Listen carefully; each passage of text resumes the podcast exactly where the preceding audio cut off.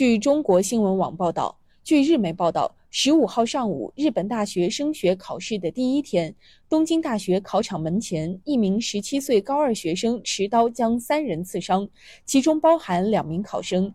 当地警方调查后发现，该名嫌犯因学习不顺利，想犯罪求死。此外，该嫌犯还承认，同日曾在事故现场不远处的地铁站附近纵火。警方表示，犯罪嫌疑人供述称，刺伤了三人，我不认识他们，因为学习不顺利，所以想犯案求死。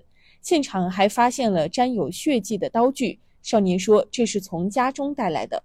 此外，他还表示，案发前在东大附近的车站放了火。报道称，案发前不久，有人报警称，附近的地铁站内有木片在燃烧，火灾约一小时后被熄灭，无人受伤。报道表示。当日进行的考试正常开始。东京大学的一名大一学生表示，在这种日子里被卷入事故太可怜了，如果是我的话，绝对无法忍受。